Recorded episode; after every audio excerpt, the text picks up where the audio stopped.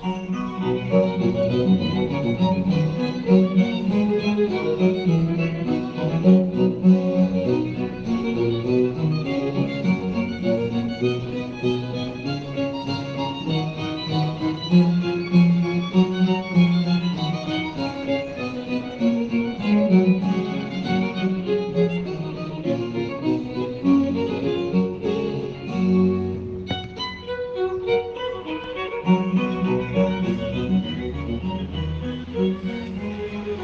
El interior, la sensación interior del alma, de la vida, no mienten.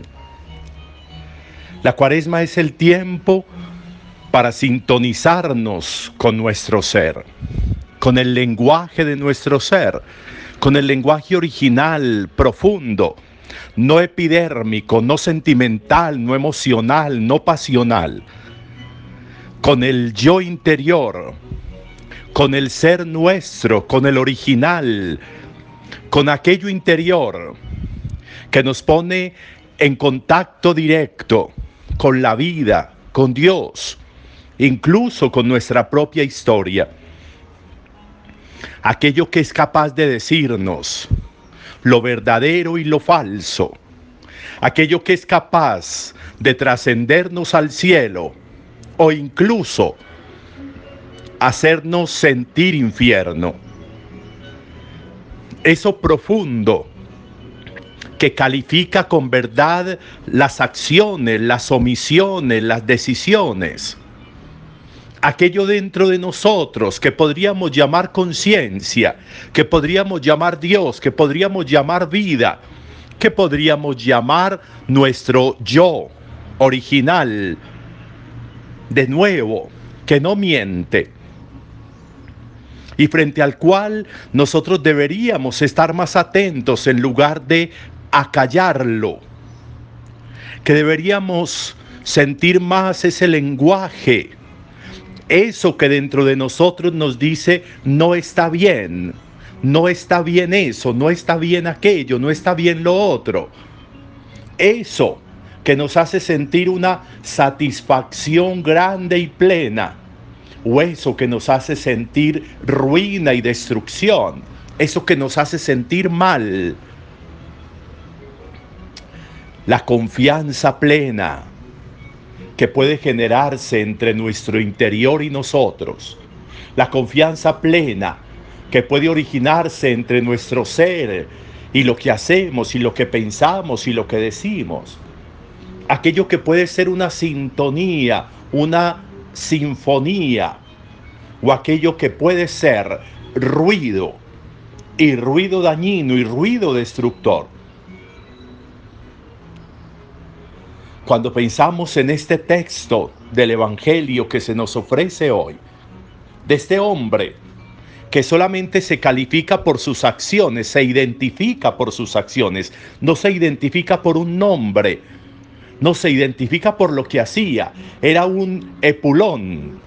Epulón eran aquellos épulos que iban a banquetes permanentemente, que hacían banquetes permanentemente, que vivían banqueteando, que vivían solamente pensando en darse y darse y darse, pero nunca en dar, solamente apropiándose y apropiándose, satisfaciendo sus apetencias, satisfaciendo sus ruidos y buscando más ruido y más ruido para aumentarlo dentro de su ser. Hay quienes eso lo pueden llamar satisfaciendo su propio infierno. Y por eso lo califican con la acción, para significar cómo este hombre estaba tan perdido que solamente ponía como dice hoy la primera lectura, que solamente ponía su confianza en las personas, en las criaturas. Y el profeta en el texto de hoy, Jeremías, va a llamar a esa persona maldita. Maldito quien confía en el hombre y busca el apoyo en las criaturas, apartando su corazón del Señor. Eso es lo que nos están diciendo de Epulón. Y por eso Epulón se ha creado su propio infierno y se ha quedado ahí. Seguramente muy contrario a lo que su origen le podría estar diciendo. Pero acallando, acallando el silencio del alma, con más ruido, con más ruido, con más ruido, con más banquetes, con más lino, con más bulla. Y eso era lo que pretendía. No escuchó lo que decía Moisés, no escuchaba lo que decían los profetas, dice el evangelista. Y por eso este hombre se volvió cada vez más en confianza con los hombres y con las criaturas y se dedicó, se dedicó a su servicio. Cuando nosotros acallamos nuestro interior, cuando nosotros acallamos la voz de nuestro interior, cuando nosotros acallamos el ser nuestro en una búsqueda permanente de plenitud, de cielo, de altura, de satisfacción, terminamos buscando ruido para acallarlo todo. Terminamos como en esa maldición de que habla Jeremías, poniendo nuestra confianza solamente en las personas y en las criaturas.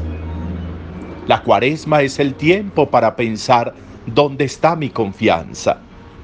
La cuaresma es el tiempo para, para, pensar dónde está el ejercicio de mi vida cotidiana. Y eso nos lo puede decir lo que se produce en nuestro interior.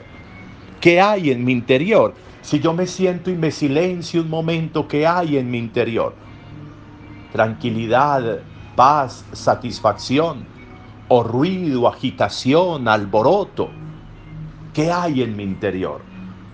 Esa podría ser una buena pregunta para hoy. En términos del evangelio del profeta, maldición o bendición. En términos del evangelio, infierno o cielo. A veces pretendemos creer que el cielo es algo exterior, a veces pretendemos creer que el infierno es algo exterior que es un lugar que está por allá, que es un espacio que está por allá. Y puede que antes esté muy por acá, muy por acá, muy dentro, muy dentro, muy cercano a nosotros. ¿Qué hay hoy en mi vida? ¿Infierno o cielo? ¿Qué estoy buscando yo hoy en mi vida? ¿Infierno o cielo? ¿Bendición o maldición? ¿Plenitud, satisfacción, silencio o ruido, bulla, agitación? ¿Dónde va mi nivel de búsqueda? Un buen día para todos.